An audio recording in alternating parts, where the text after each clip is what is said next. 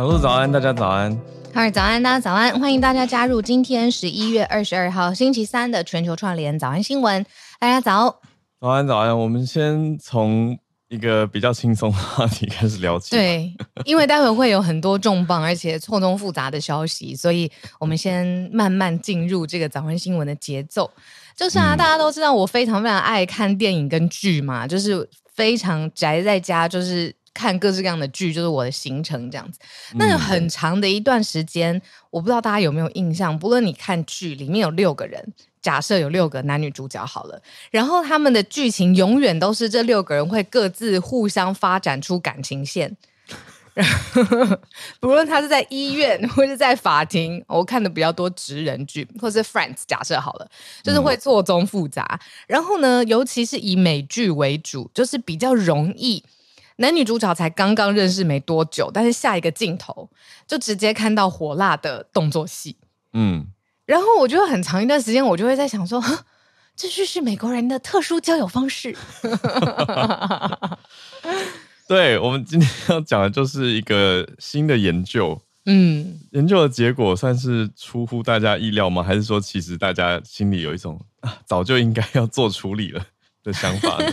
就在讨论这件事情，嗯，就是哎，戏剧当中的这种，嗯、呃，你说激情场面，嗯，是太多了呢，还是恰到好处呢？现在年轻世代的想法，普遍是在这个调查当中，UCLA 的一个调查，嗯，认为是太多了。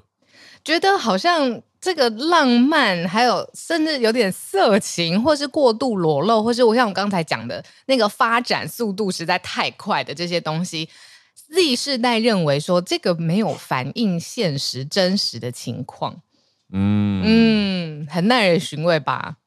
对耶。好，我们讲一下，这个是 UCLA 的，就是加州大学洛杉矶分校的 Teens and Screens 青少年跟荧幕的。研究报告，他调查的是十三到二十四岁所谓 Z 世代的年轻人，他们的想法，他们有过半过半哦的人是希望说，在电影电视作品里面看到更多关于友情或者是柏拉图式关系的内容，就是不一定要有性。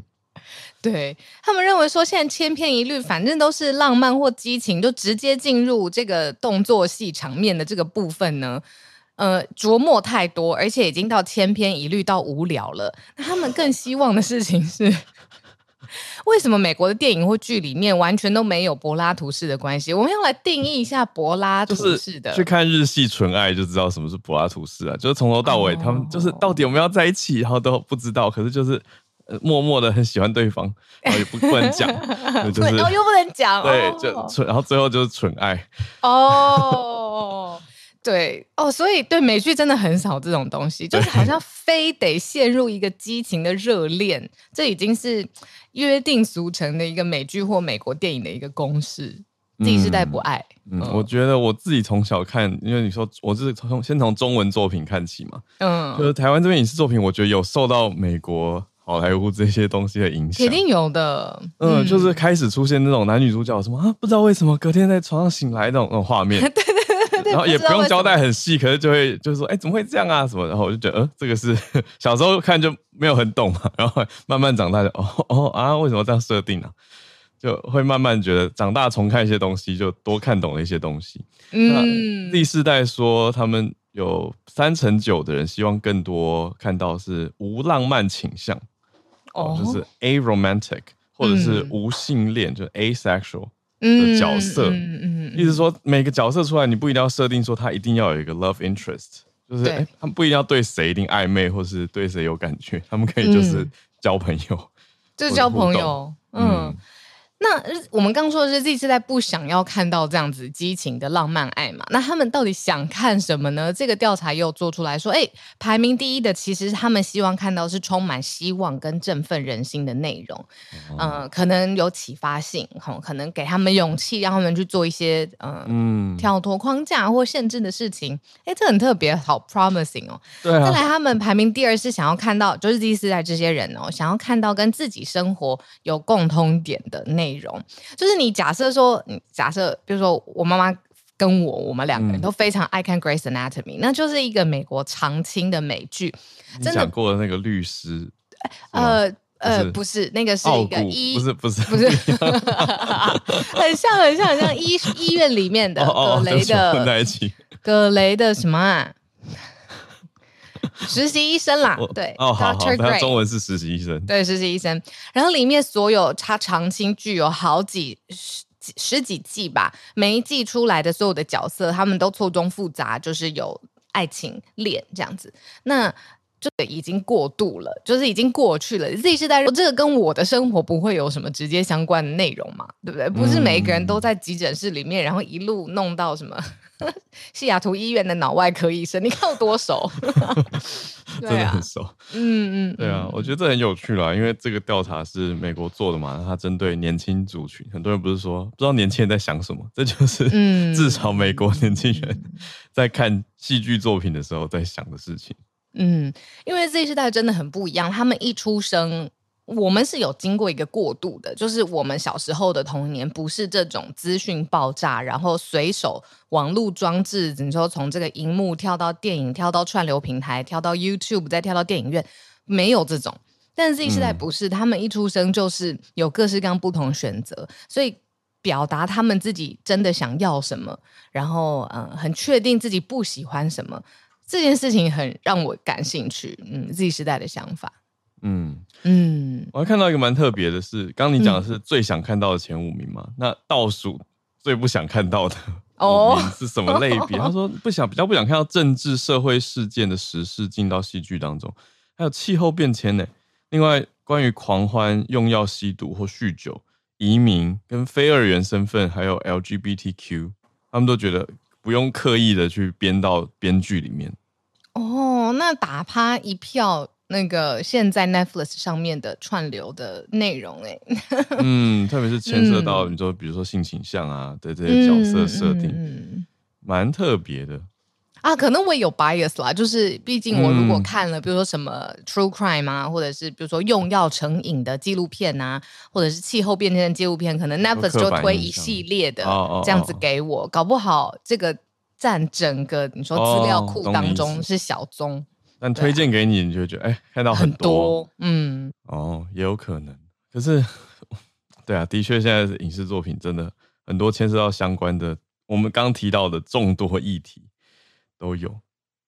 这个算是今天比较轻松的一个社群话题，跟大家先聊聊，我小时候都觉得，那个美国电影里面的恋爱有一个他们自己的时钟，就那个时钟是电影里面才有的。你如果把这个时钟放到现实生活来，应该会被大家说怎么会这样？这种 太转太快吗？对，转太快啊！就是隔天女主角已经从男主角的那个卧室出来，在吃早餐的时候，我就觉得，嗯，就是那个特别的时钟。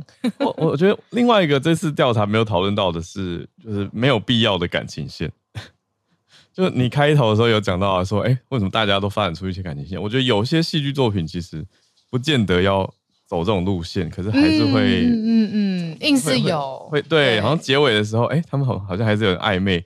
故意要呈现出来，就是好多、哦、走走在一起，哦哦，就觉得为什么要有这一这一条线？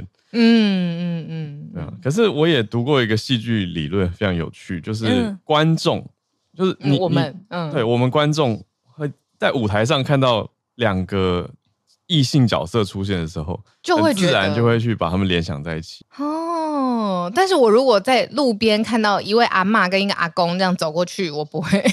因为舞台 我不会跟路边是不同的，就是戏剧有一个聚焦的效果嘛。舞台聚光灯一打，嗯、或者是镜头一特写，你就想说为什么要特写两个人？他们有什么关系？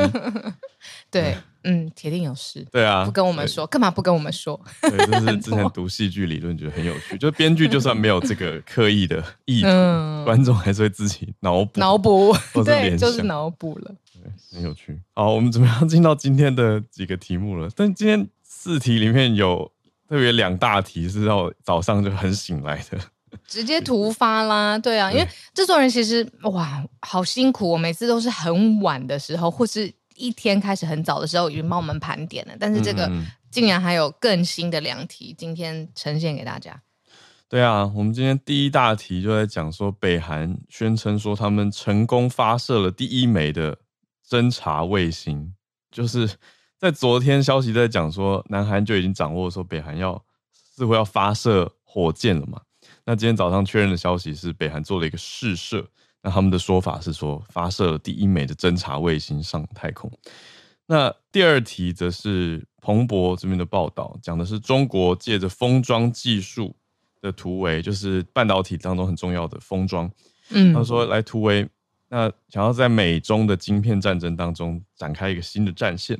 好，那这个算是长期观察题，我们来看看有什么新的动态。嗯，第三题是币安的大消息，币安的执行长赵长鹏他认罪了。而且要下台了，这难道是代表币安接下来的巨大动荡吗？这个会是币圈今天重大的消息跟讨论，那也震撼了科技界跟金融圈。那最后一题则是通膨的促进原因，让泡面都卖得更好了。对啊，要看到美国跟印度变成了泡面大国。最近刚好在跟朋友讨论说，哎、欸。吃泡面，我发现很多人是泡面专家，哎，他们很懂怎么吃各家不同泡面的什么肉比较硬，所以我就说 也太太细节，对，大家可以来聊一下。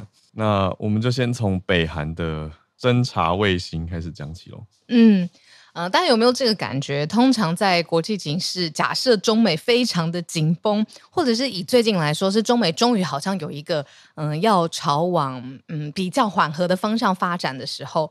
全世界都在聚焦这两国，北韩就有一些好像要蠢蠢欲动的动作。以前我是有这种感觉，嗯、但这一次不只是蠢蠢欲动。为什么这么说呢？因为他们啊，现在是媒体很很很保守啦，有些家还说是疑似是北韩发射的。反正呢，就是日本冲绳的方向，其实有看到一个弹道的飞弹。那在日本已经发布了全国在当时瞬时的警报系统。那这件事情，日本首相岸田文雄他直接有说说，这个北韩有飞弹直接飞越日本的国土上空，这个是对日本的国民生命财产有造成重大威胁耶，他就对这件事情强烈的谴责。好，那他谴责这件事情是一个日本首相该做的事情，结果没想到这次日本民众没有很买单哦，他就说，为什么日本现在是除了谴责之外，难道都不能做一些什么实际的情况的国家了吗？哇不管怎么样，这个全球哦不对，全球是全国。对于日本来说的全国瞬时警报系统 J Alert 是在呃二十一号晚间，昨天晚上很晚的时候呃发布的。发布的对象呢，就是整个冲绳地区，让大家赶快躲到建筑物里头或者是地下室。然后，但是这件事情哦，算是北韩发起的，但是在日本当地对于政坛的不满啊、质疑的声浪啊，倒是现在的另外一个重点。这质疑的点是主要觉得这个系统不够不够有预防性吗？嗯，除了就是呃没有采取，比如说任何的破坏措施去摧毁这一枚飞弹，嗯、感觉上是日本要有能力，比如说你已经看到了，或者是已经确认侦查到了，那为什么没有除了你要谴责，对对对之外的反应的动作？哦。嗯，对啊，那北韩这边的消息面是讲，他们也是在凌晨发布的消息，就是说平壤已经成功把一枚军事侦察卫星送上地球轨道，而且还说不久的将来要发射多枚。哦，那 就是美国有加入谴责的行列，还有盟美国的盟友，包括刚刚讲到日本嘛。嗯，那可是就像小鹿刚说的一样，就是就是谴责，没有看到其他的制裁动作。那北韩中央通讯社就已经报道说，他们成功把这一这一枚叫做万里镜一号送到卫星的、嗯、呃这个卫星送上轨道了，叫 Marillion 就是韩文。对，那金正恩在报道里面是说，呃，据说他是在现场观看火箭发射，参与这项任务的，然后跟跟科学家跟这些技师来现场道贺。很不一样的立场啦，对啊，一边倒画面的，对啊，对嗯嗯，然后有媒体去爬说，那整件事情啊、呃，一些日本网友在嗯，比如说公开的平台上面，他们怎么留言呢？或者是讨论的风向是什么？有一个风向是说，哎，冲绳的地区虽然有很多旅游啊，或者是地铁哦。冲绳没有地铁的系统，然后但是有很多旅游的资源，然后也吸引很多的观光客等等的。但就是因为它没有地铁系统，所以让大家可以轻松避难的，就是很容易找到的地下设施其实很少。哦、这个也成为了现在在就是哦日本网友讨论的一个子的主题。哦，冲绳，为为什么是针对冲绳啊？因为呃是飞飞过那个冲绳的上空，哦，朝他们的方向发射弹道飞弹，嗯、哇，没错，呃，对，避难警报也是对冲绳发出的。嗯，冲绳的确没有以以一个曾经去过两次的 旅客经验来说，它没什么地下的活动，哎，呃，因为都是要自己租车平面开。嗯、那北韩如果稍微往前几个月整理一下的话，五月底的时候跟八月底的时候都个别发射过一次军事侦察卫星，但都失败。嗯、哦，所以这一次为什么会可以成功呢？同一年的第三次，南韩的国情院。是根据他们之前收集的情资说，北韩已经接受了俄罗斯的技术专家指导。哦，嗯嗯，如果这个又连起来的话，实在是就像你刚刚说的，美中每次有一些互动的时候，其实小小延伸一下跟美中台有关的东西的话，嗯、我们不是讲到说上个礼拜拜登跟习近平开完会了吗？所以上个礼拜其实共机扰台的情况缓和许多。嗯，但是礼拜天晚上。我后来去整理了，嗯、就是一开完会，开完会，嗯，共机扰台就增加，而且还又回来了，还酒驾飞过中线，海峡中线，嗯嗯、就是 median line，就很刻意的挑衅啊，所以就是又回来了，而且有一种哎、欸，我又加强了的的这个概念在里面，然后再加上你说这个北韩不甘寂寞，也挑在这个时间点，对呀、啊，对啊，那我们又把它跟俄罗斯的专家连线讲在一起的话，就会觉得哇，真的是一刻不得闲。嗯，就是各种的连锁反应是接续发生的。因为就北韩的角度来说，嗯、这个侦测卫星的发射，嗯、呃，是是他们就是北韩这边自己对外的呃说法。那对于在日本侦测到的，他们就会担心说，这是不是直接会造成对啊生命财产威胁的飞弹嘛？就是很不一样的两种。嗯，对，特别是因为方向是往冲绳飞，嗯，对，所以冲绳是呃发布被发布警报的对象。嗯，这是我们今天第一大题，这是非常醒的一个早上新闻。那第二题比较长练一点点，我们来看这个半导体的供应链嘛。封装技术有办法让中国突围吗？走出一个新的战线？嗯，哦，我真的很特别感谢我们制作人，他早上特别帮我们整理了，就是说，其实，在半导体产业或是晶片产业，我们常常会听到有一种大厂特别它的专业或者是公司做的就是一直整合。这个一直整合到底是什么意思呢？简单来说，就是让不同的晶片，他们各自有不同的目标任工作任务，好了，用一种特别的技术把它们全部组装在一起，各司其职，而且更有效率的发挥这个功。功能，他们晶片的目的，嗯、那这种整合的技术，你是把不同的晶片整合在一起，是一种特殊专业的科科技门槛。那有些人跟有些厂，就是专门的有办法把这个技术 deliver，让它最后做出来的成品，或它整合的这个呃，在整个供应链的这个下游整合的能力是最好的。这样子，这个是很重要的一个关键技术。嗯，就是我们讲的这个封装的一个核心要素。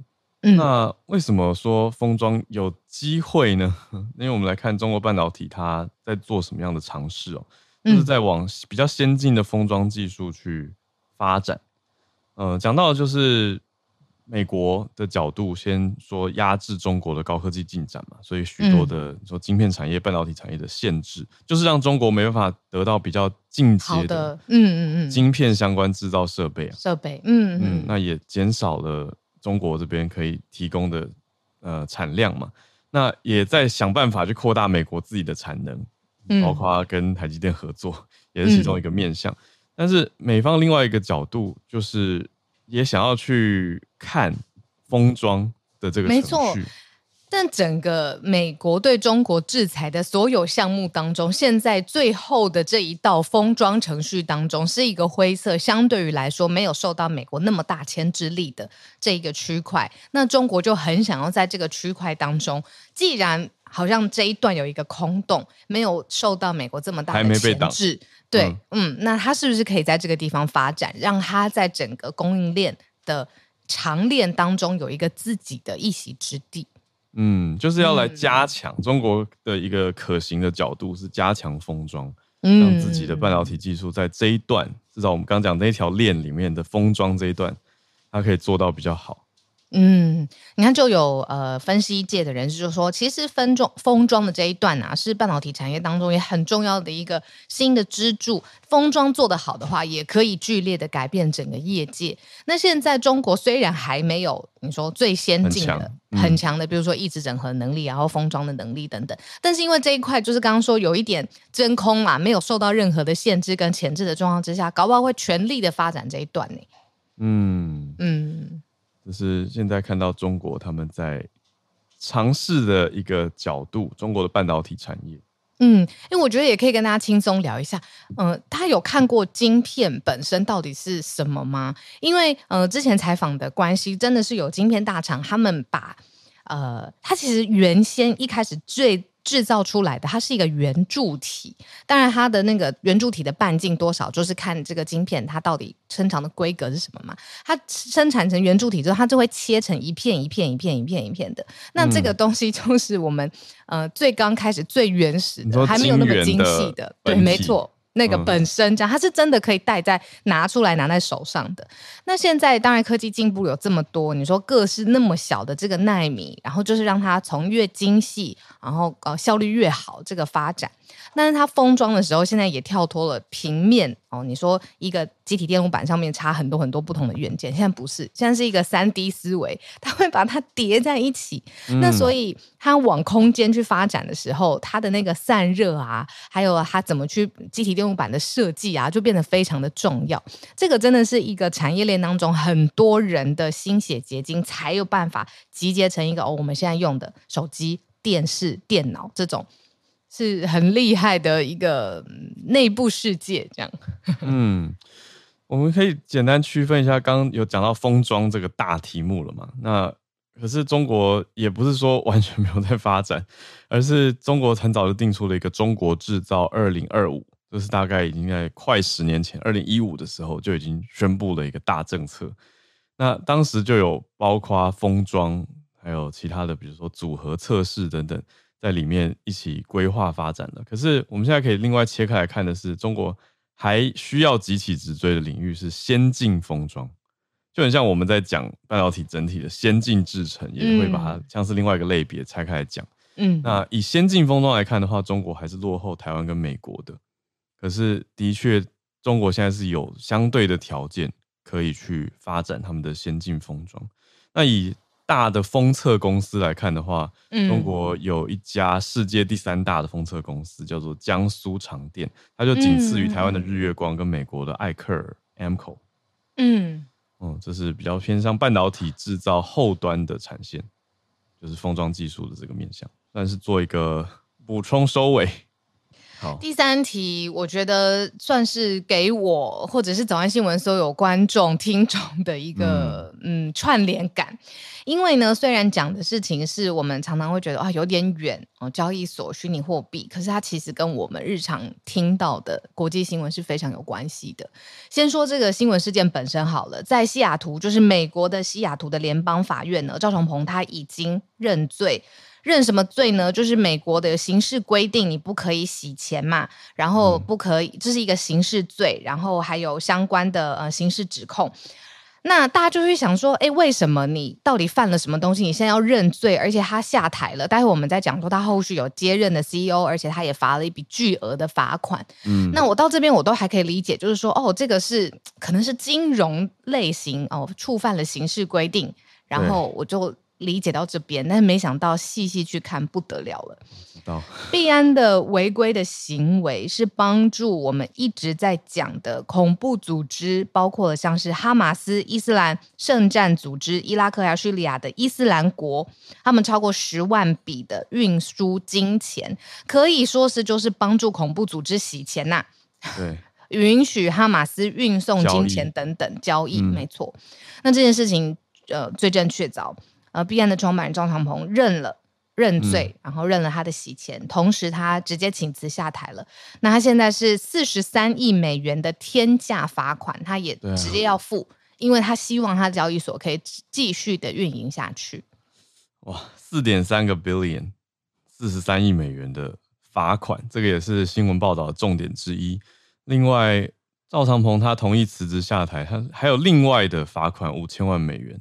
这是对，哎，刚刚那个罚的是四十三亿美元是币安的，那五千万美元是罚赵长鹏的，然后让他可以缓刑。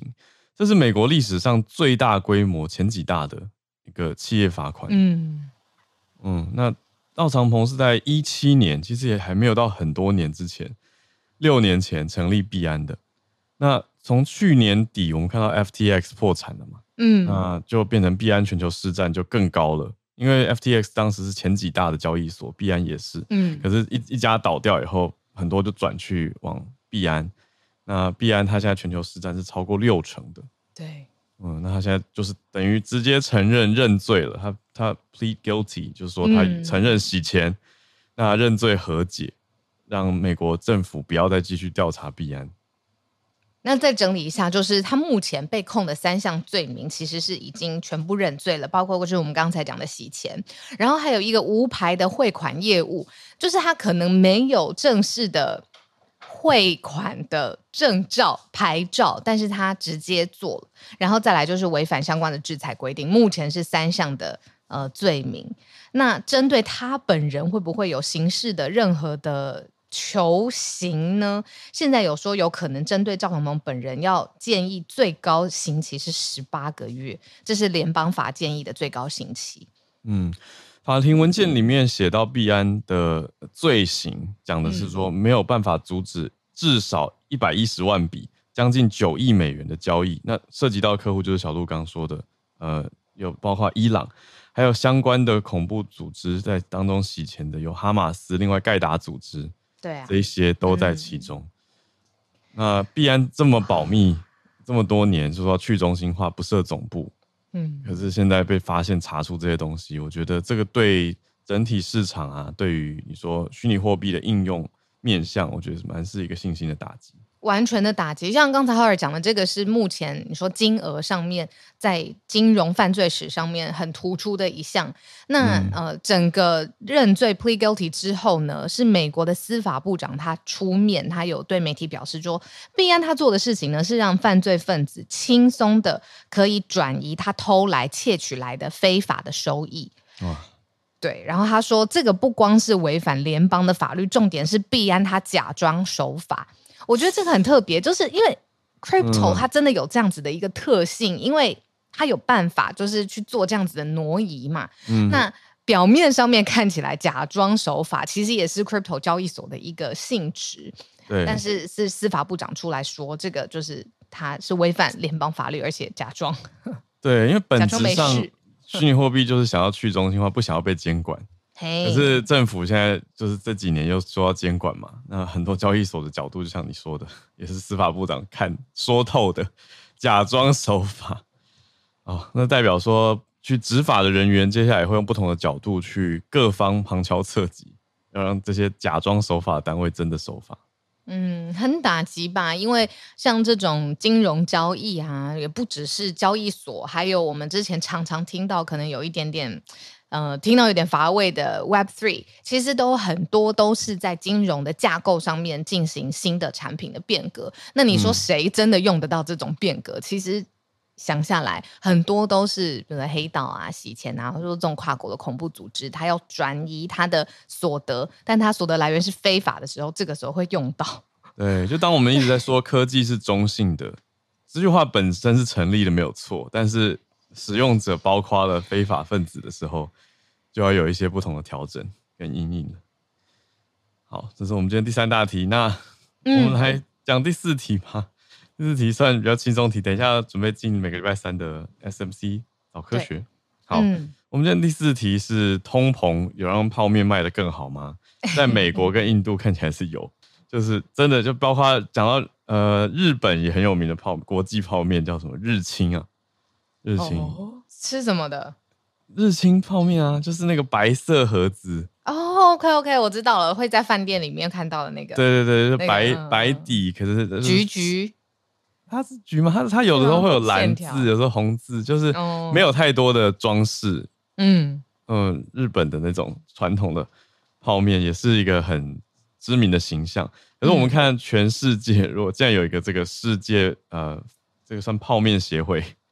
它在排名全球二十大的泡面国有什么呢？嗯、有就是贩卖地方，中国、香港、印尼、越南、印度、日本、美国、菲律宾，呃吧，因为二十大嘛，有包括台湾呢，有在前二十大，算是特别爱吃泡面或卖的很好的地方。台湾的确是泡面天堂吧，因为你看我们满街满谷的 Seven Eleven 或者便利商店、全家 whatever 各种品牌，你走进去就是一定会有一排一柜最基本的哦，就是各式各样的泡面。然后我自己在所有的泡面里面，我最喜欢的应该是最不健康的，就是韩国的辛拉面。我真的很爱吃，不行，太辣了，太辣了，而且它好像里面什么 多种物质，是不是？好像不是很健康。我有看过这个，我是没有在管物质，我只觉得太辣了。连什么，有时候老婆会说什么啊，就是少加几几包那个什么辣酱，还是不要全部加下去，我还是觉得太辣了。对，其实他加一半也真的很辣，欸，我算是有在吃辣的人哦。我跟大家讲，因为我真的蛮爱做那个料理相关的嘛，吃的东西这样子。就是你没有用完的那个泡面包，太辣当然不算啦。就是泡泡面的那个粉啊，你如果把它加到蛋液里面，就是自己可以做出很好吃的蒸蛋。这个是一个这么厉害？对，小 trick，就是大家可以去运用那个没有用完的那个盐包。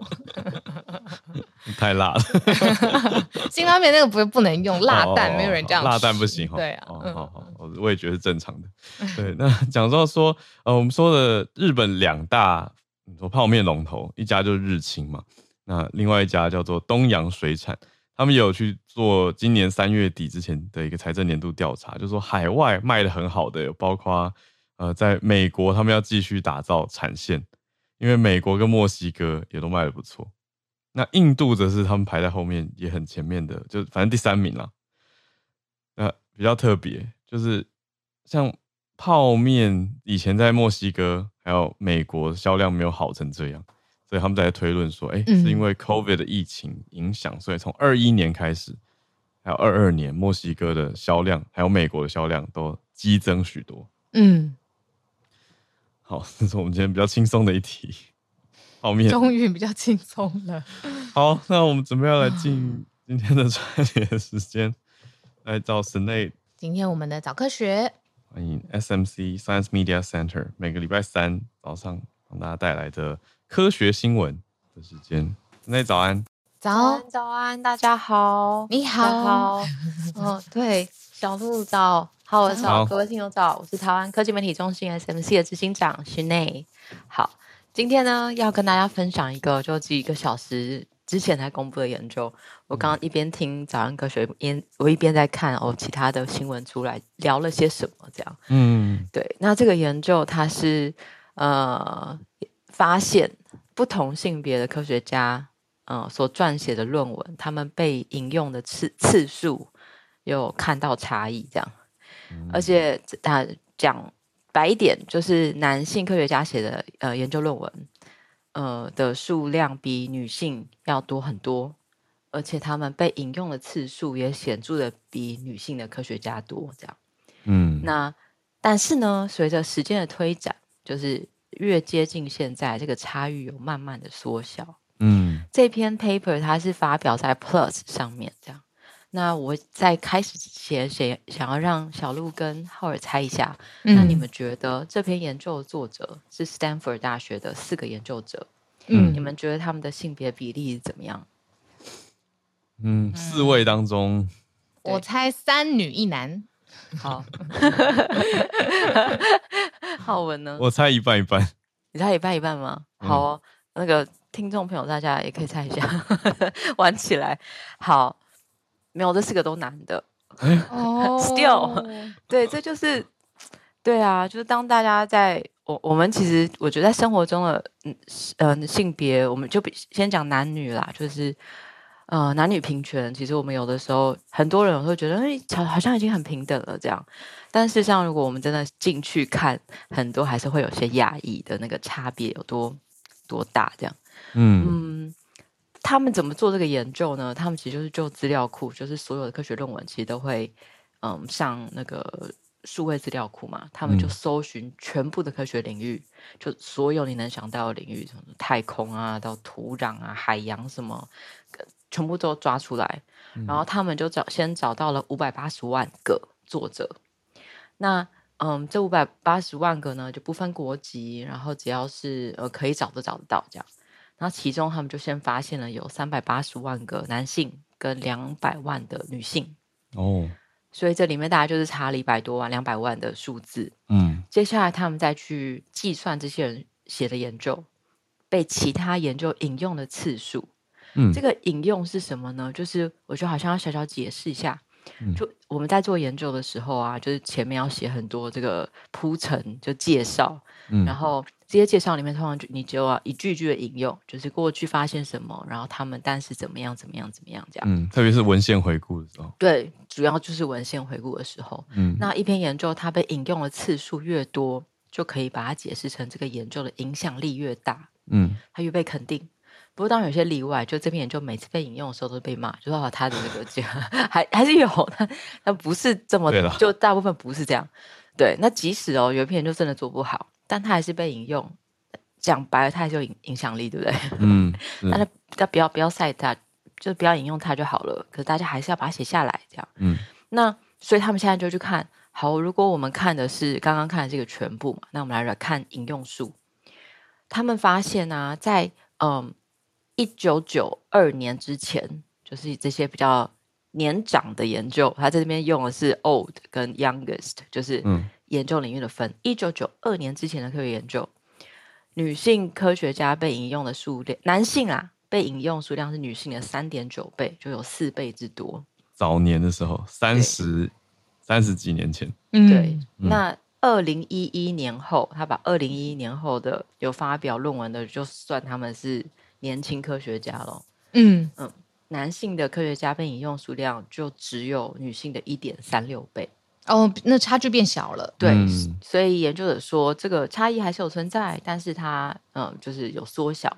嗯，不过这个故事就结束了吗？不是，因为缩小的理由有很多很多嘛。嗯，有可能就是因为呃女生的科学家就发表更多的 paper 了，这样，嗯、或是男生科学家变少了，所以这个这样子看起来的话，他好像就是。哦，好像越来越平等这样。嗯，他说，那如果真的要看平等的话，嗯，就是接下来去找那些引用数超级多的研究。嗯，那超引用数超级多，这些在百在前百分之二这些研究，其实就是影响力最大，等于是他至少在论科学论文写作上面是佼佼者。嗯，然后去看，嗯，这个佼佼者呢，到底男女的数量比例是什么？然后我们就发现。刚刚不是说二零一一年后男生只有女生的一点三六倍吗？对，那他们就回去看那个引用数，就发现 top two 的这些很厉害的科学研究，男生的引用数的数量还是女生的三点二一倍。哦，还是有明显比较多。啊、对，所以它跟一九九二年之前那个三点九跟三点二，其实你如果真的要看，好像数量变多了，但是在里面真正有影响力的。这里面还是以男性为主，这样。嗯嗯，对。那但是就是说，嗯、对啊，这样代表科学界还是说比较重男轻女吗？嗯，我会至少从数字上我会这么觉得。嗯，但是科学界可以看到这样子啊。嗯，对。但科学界的问题，嗯、呃，不是只有重男轻女而已。哈哈，这个最后会讲。但对这个数字看来就是这样，没错，虽然有改变，然后它仍然是一个蛮男性科学家主导的的一个场域，这样。嗯，但是他们接着去看，嗯，就是呃年轻的组别跟年长组别的差异，看有没有差。所谓年轻，就是我们刚刚讲二零一一年之后，那呃年长就是二零一呃一九九二年之前，对，好，然后。嗯，他们发现，在时间越久的那些研究，就就三十年前那些、嗯、男女的差异会到差到六倍，就在那个年代里面，嗯、男生跟女生在 paper 上面呈现出来可能六比一。嗯，那近期的研究大概是两倍多。如果再去细看，就发现现在有假设有一百七十个科学领域，那有他们找到有三十二个科学领域，男生跟女生数量是一样多的。而且有一些再去看他引用次数最多的作者，其实女性有可能会多于男性。嗯，所以他们在说的事情是，这个这个似乎有慢慢在改善哦，就是尤其是从跟以前相比到现在这样。嗯，然后他们接下来又去看哦，那发展程度不同，会不会有不同的成果。呃，我们可能会假设高收入国家可能呃有比较多的力气去讨论平等啊，然后去呃 focus 在教育啊、平权啊这些。对，那是不是呃高收入国家有会表现比较好？嗯，他们就发现没有，也没有，嗯，没有。高收入呃国家的男性引用数呃还是有两倍。对，然后嗯、呃，只是随着时间越近，差异都还是有在缩小。嗯。然后在低收入国家，那些影响力比较大、引用数比较多的研究，是女性的三，男生女生的三倍，哦，更明显，更明显，对，哦、所以他他并没有因为这个国家现在变得比较呃收入比较好，你就可以假设说他们是更平更平等的这样。哎、嗯，可是那就引用数这件事情，就是怎么用引用数字跟呃。平等有没有平等这件事情直接挂画上等号呢？就是引用越多就代表呃，比如说偏重一个性别，引引用越多就代表真的 favor 那个性别吗？不是，他他的他的那个算法是有点是说，嗯，引用数越多就是非常有一些引用上万的，就是我们我、嗯、我们可能写一篇研究，然后有十五个人要 cite，我们就觉得天哪，被十五个人看到很开心，嗯，但是有一些研究它可能是有上万的引用数，嗯，那。我他们就会去算这个 top two 的这些引用数是什么样的 paper，嗯，他们但是他们接下来去看的是这个 paper 里面的作者是男生还是女生，嗯，所以他们会抓第一个第一作者啊，或是抓最后一个就是最年长的，呃，代表这篇作者的这个联系作者，嗯，这样，那他们就会去看这里面这些 top two 影响力的 paper，嗯，里面作者的男女比例。哦，懂了，懂了，懂了。嗯，不是只是单看被引用多少次而已。嗯，对对对对对。嗯嗯。那性别不平等在科学界一直是一个很受关注的题目。嗯。之前就有研究说，其实在美国，美国已经是一个非常非常前，在尤其在科学上也发展很久的国家，有一些呃非常有高影响力的研究的 paper，嗯，女生是比较不容易被放在作者群里面的。嗯，这是之前的研究。嗯，如果还有研究去研究日本，就发现日本发表了科学研究，男生科学家是女生科学家十倍，远超平均，远超，对对对，嗯，对我自己对于这类研究的看法，会是说，其实我们可能不只是看到性别不平等，呃，我觉得比较正面去想是说，我们要怎么去增加一个社群，就是刚刚讲的科学社群嘛，嗯，就一个社群里面的多元性。科学界其实长久以来的多元性都是持续被挑战跟被讨论的。嗯，那过去其实是要呃某一种，就很久很久以前啦，是某一种阶级，比如说他可能是贵族，才能去做科学研究，他就一定是白人，他比较有力气，比较时间，他他没有其他的事情，他有就有办法坐在那里。就是某、嗯、某一种历史上，但是到后来，例如说呃白人跟非白人的比例在科学社群里面有比较平等吗？哦，就就是这些事情，其实一直以来科学界都需要被讨论。那尤其是不只是种族、性别，还有社会经济地位的差异。嗯，我我自己会去想的是，如果这群为世界提供顶尖研究科学家，他们的背景、观点跟关怀都非常类似的话，嗯嗯嗯，那其实不利于人类去探索一个更全面的世界的样貌视角。嗯嗯，嗯，因为最终这些科学最后还是要回到社会嘛。嗯，那嗯、呃，如果这个提供新的技术或者知识一开始就反映了某一些特定的观点，那他可能就回到社会的时候，他可能不一定会被每个人都需要。嗯，对，就是在讲的有点抽象，但我的意思是说，最后我们今天看到这个引用数男女的差异。它其实是一个整个过程中不断筛选、筛选、筛选、筛选，到最后我们看到的结果。嗯，那在那之前，表示整个社会或是教育，其实我们都还有很多事情可以去做，去维护那个多元性，这样子。嗯嗯嗯嗯，对啊。好，那个人层面当然就每希望每个人都可以活快乐一点，可以真实发展自己，对不对？社会世界层面，我觉得他是除了照顾到每每一个不一样的人，我觉得他才有可能发展成一个更全面的。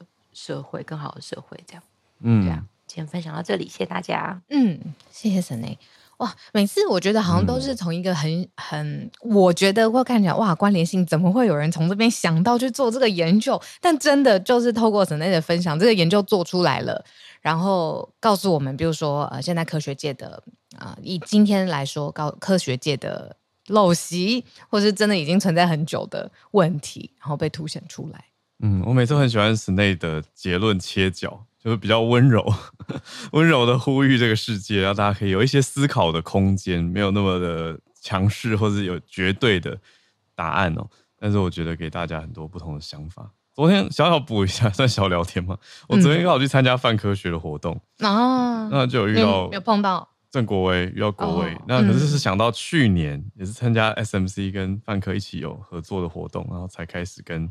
之内有合作的契机，我知道我们那时候交棒吗？对啊，你好像先去吧，然后后来我是在聚餐遇到 Snae 的。对啊，对啊，时间真的好快哦。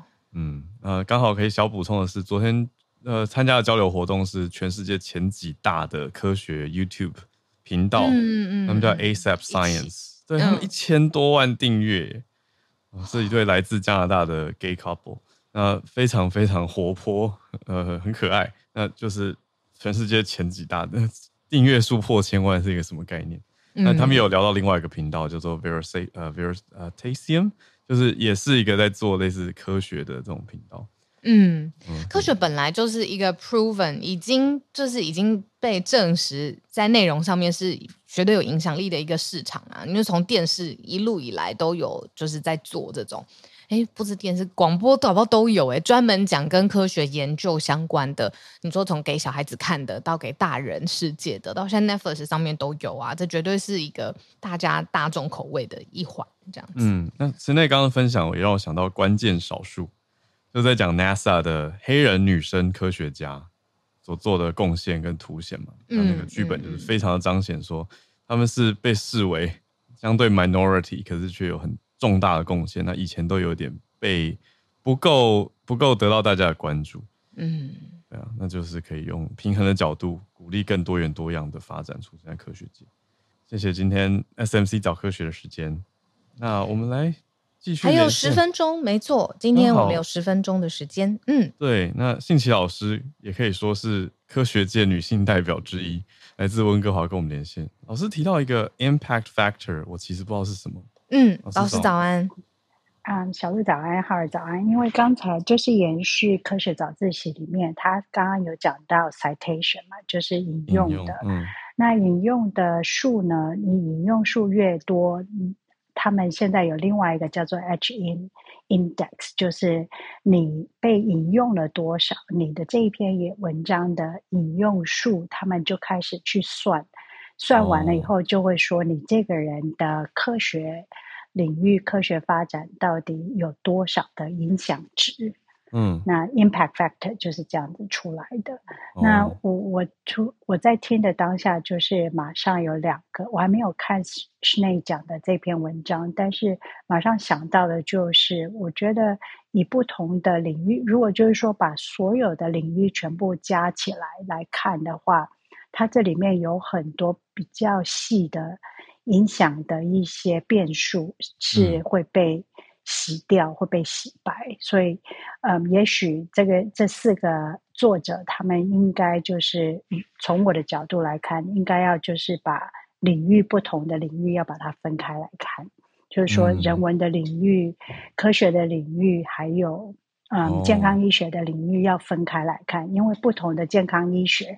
光是健康医学领域里面，就有一些领域，它其实是现代来看，女性是占多数的。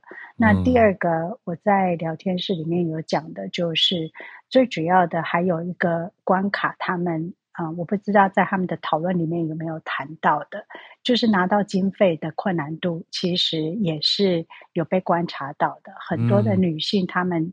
拿到经费的难度是比男性还要高。那当你要去做出一个研究，让大家其他的人都觉得说这是很及时，这是很重要，我们要去看的话，那嗯，通常你需要有一些经费才有办法去做这些比较有有创新、有影响力的文文献。所以一关卡一关就对了。嗯，这是我我想说一点点小观察。那没有错，我们在 cite 别人的文章的时候，在引用别人的文章的时候，我们是不会去注意这个作者是男生女生。嗯，但是我在听 Schneid 在解释的当下，他其实是他是把它统计出来，然后去分这个人是男的还是女的。那可能对我而言是最困难的，因为人家搞不清楚，外国人搞不清楚性器这个到底是男性还是女性，除非他们要去查出来。对对，没有 错。以上，谢谢老师，让大家多认识这个 impact factor 影响指数，有人缩写成 IF，好，让大家知道它的相关应用。嗯，那我们再继续连线，跟东京的听友翠翠。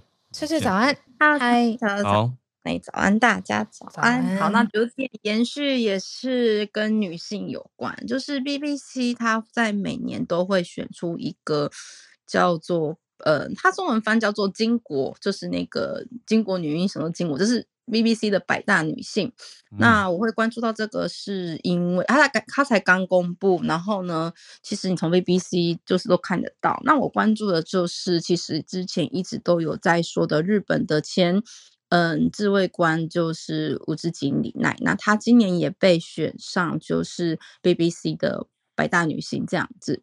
那其实原因很简单，是因为他从去年离开了就是自卫队之后，然后他公开表示，就是他发起了在这一个军队中的 Me Too 嘛，然后他是直接以实名公开的方式表示他有遭受到一些性侵，就是或是一些霸凌之类的。